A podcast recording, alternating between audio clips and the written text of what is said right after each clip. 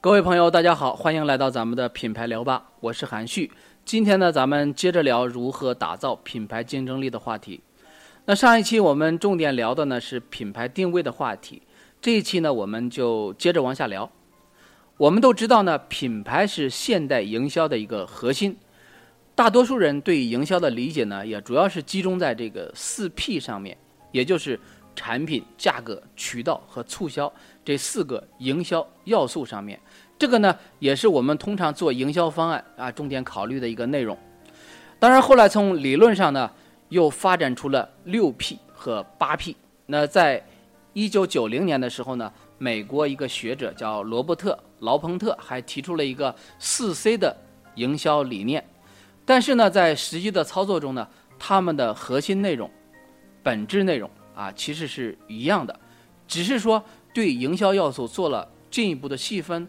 或者是转化了一个思考的角度而已。那营销的过程呢，其实也就是品牌打造的过程。品牌的定位规划呢，是一个非常重要的前提。虽然说对于品牌定定位规划呢，呃，有一套比较完善的理论和方法体系，但是呢，我们说要做好品牌的定位规划，靠的不是单纯的经验，也不是单纯的创意，更不是个人。想当然的一个认为啊，而是需要有一套科学的市场数据和信息呢作为支撑啊。其实呢，不管是制定营销策略也好，还是进行品牌的定位规划也好，都离不开这些数据和信息。具体来讲呢，这些数据和信息呢，主要包括三个方面啊，也就是消费者的、竞争对手的，还有企业自身的。啊，这个才是整个市场营销的核心的支撑，专业术语呢就叫做 STP 战略，啊，没有这个支撑的话，一切的品牌定位规划其实都是主观臆断，都是异想天开的一种自我满足。那这一期呢，我们就重点聊一下营销的 STP 战略。我们首先来谈一下消费者这一部分。那中国有句俗话说呢，叫做“女为悦己者容”，啊，意思就是说呢，女人为了见到自己喜欢的人，才会去精心的打扮自己，啊，梳什么发型啊，穿什么衣服呀，喷什么香水呀，戴什么首饰啊，等等。那目的呢，就是为了让他喜欢，让他多看自己几眼，然后呢，留一个美好的印象。这个呢，就叫投其所好。我们说。做消费者研究的目的，其实也是为了这个，我们叫顺势而为。那要改变消费者呢，其实是很难的，所以我们重要的就是要引导和顺应消费者的需求。那要研究消费者呢，第一个问题就是要先锁定自己的目标消费者是谁。那任何一个品牌呢，都必须。清晰地界定出自己的目标消费者，我们说，只有这样呢，我们品牌才能够精准的瞄准。我们知道，啊，你想着把品牌卖给所有人的结果，就是所有人都不买你的品牌。那定位呢，其实就是做取舍，这个道理呢，我想大家都懂得。那这个就需要我们做出一个区分消费者的标准来，比如说我们会按照年龄啊、性别呀、职业呀、收入情况啊、你的区域分布啊等等来进行区分和界定。这是我们说按照消费者自身这种特性来划分的啊，比较简单啊，也比较粗线条。那我们接触到的很多企业呢，还有很多行业，其实都是这么干的。比如说，饮料企业通常这么来描述自己的目标消费者，啊，年轻的白领女性，她们很时尚，喜欢流行，喜欢沙屏等等。那这么做呢，我们不能说它有问题，但是很多时候我们说它很难做到精准啊，因为你做的不够精准，它就影响到了品牌策略的有效性。所以我们说，在选择目标消费者的时候，我们一方面除了要从消费者自身的特性进行划分、进行区分之外，我们还可以通过其他的纬度进行区分，比如说按照某种需求来划分。怕上火喝王老吉，那他的目标消费者呢，就是那些容易上火的人群啊，不管是男人、女人啊，老的、少的，不管你是什么职业。那再有呢，你比如说红牛，它就是按什么呢？按消费时机来分消费者的，就是那些容易疲劳的、犯困的时候，那就通过这个细分的纬度呢。最后就锁定了司机和加班人群这样的一个消费者。那一定程度上，我们看如何去细分自己的目标消费者，它是需要我们结合企业自身的产品特性，也就是你产品所提供的这个核心的卖点、核心的价值，啊，结合这个来进行区分的。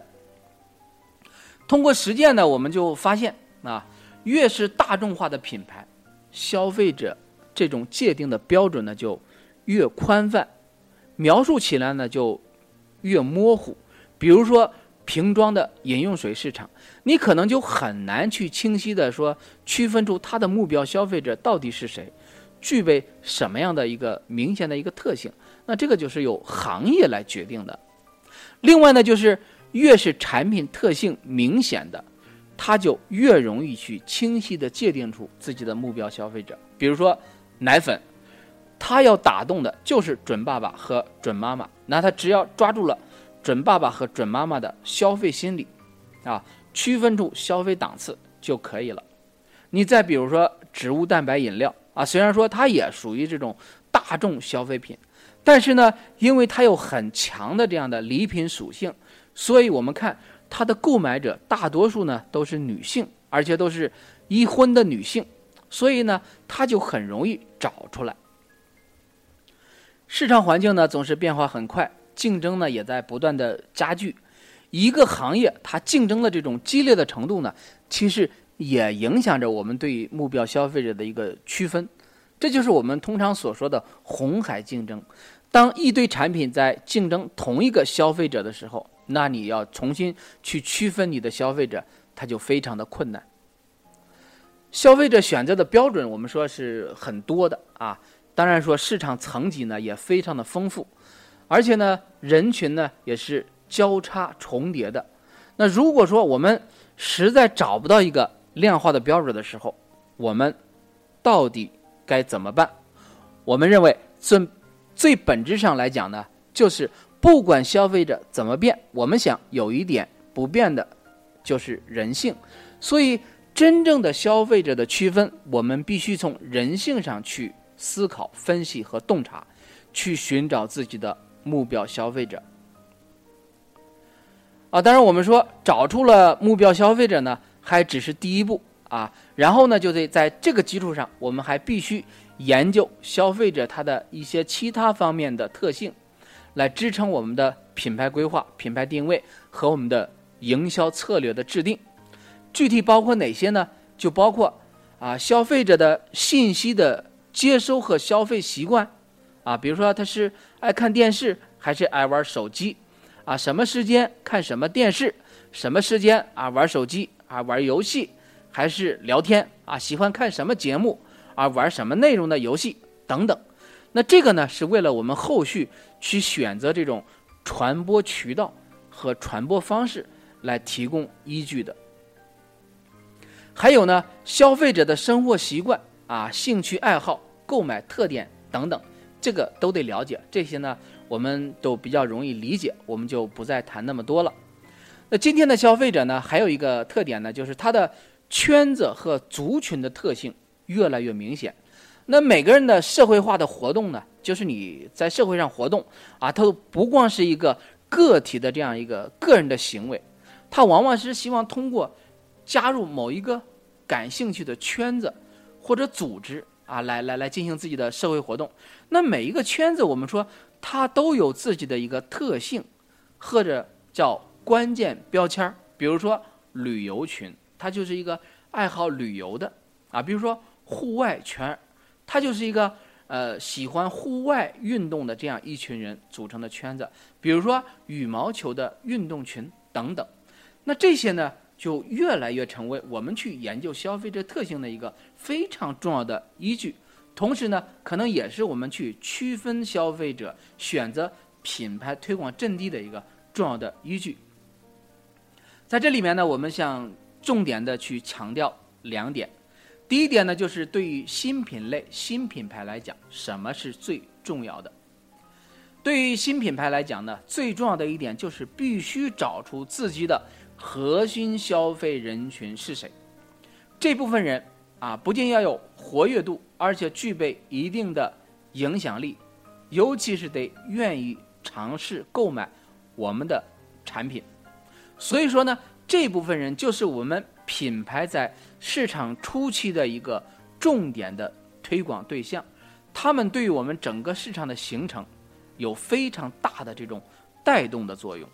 比如说，白酒行业从二零零六年呢就开始兴起做这个团购渠道。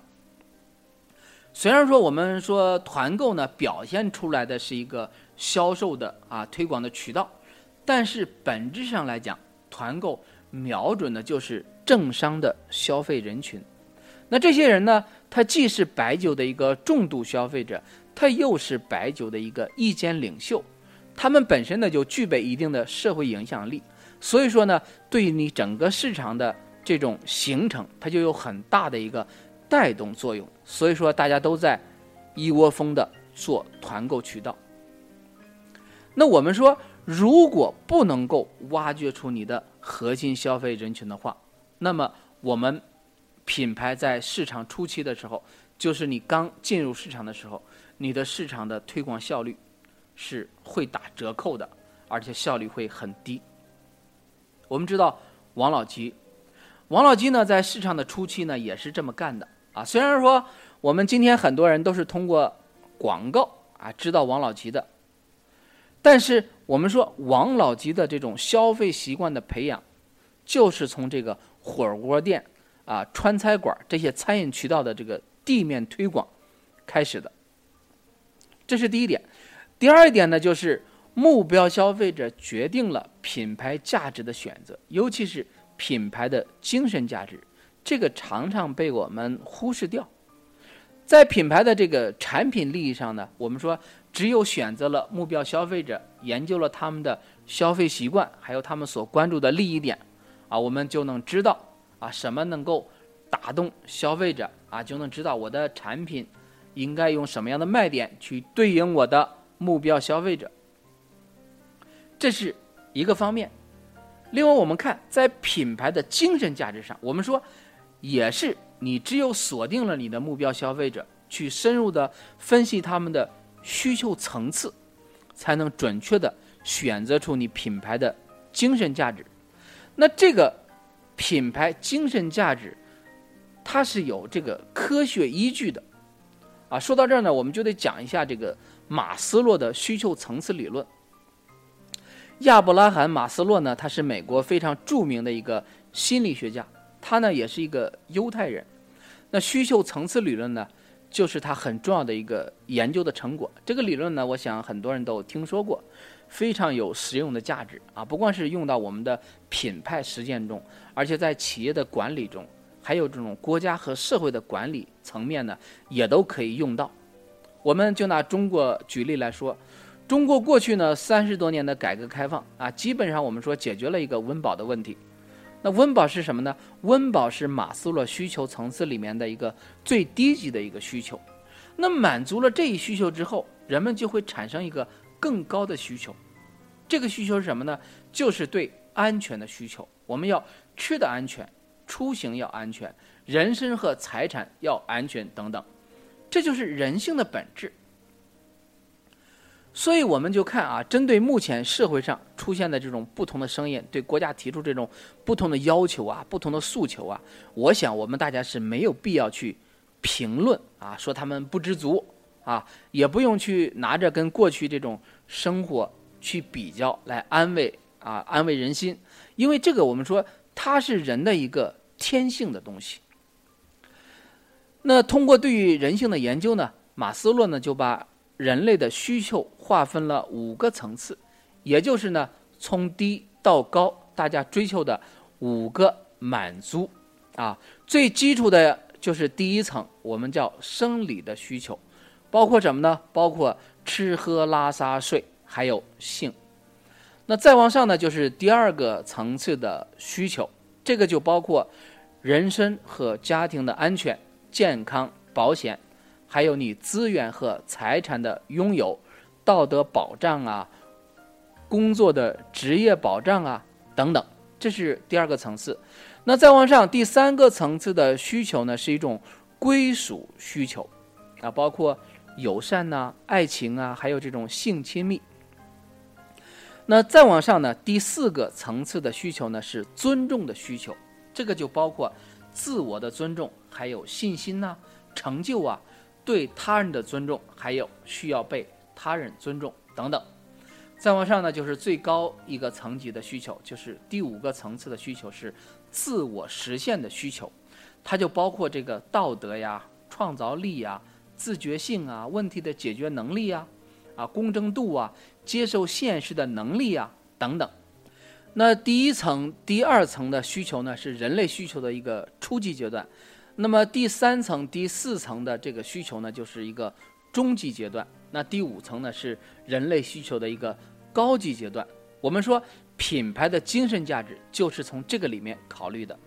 啊，具体的案例呢，我们会放到后面品牌形象那部分跟大家做具体的分享。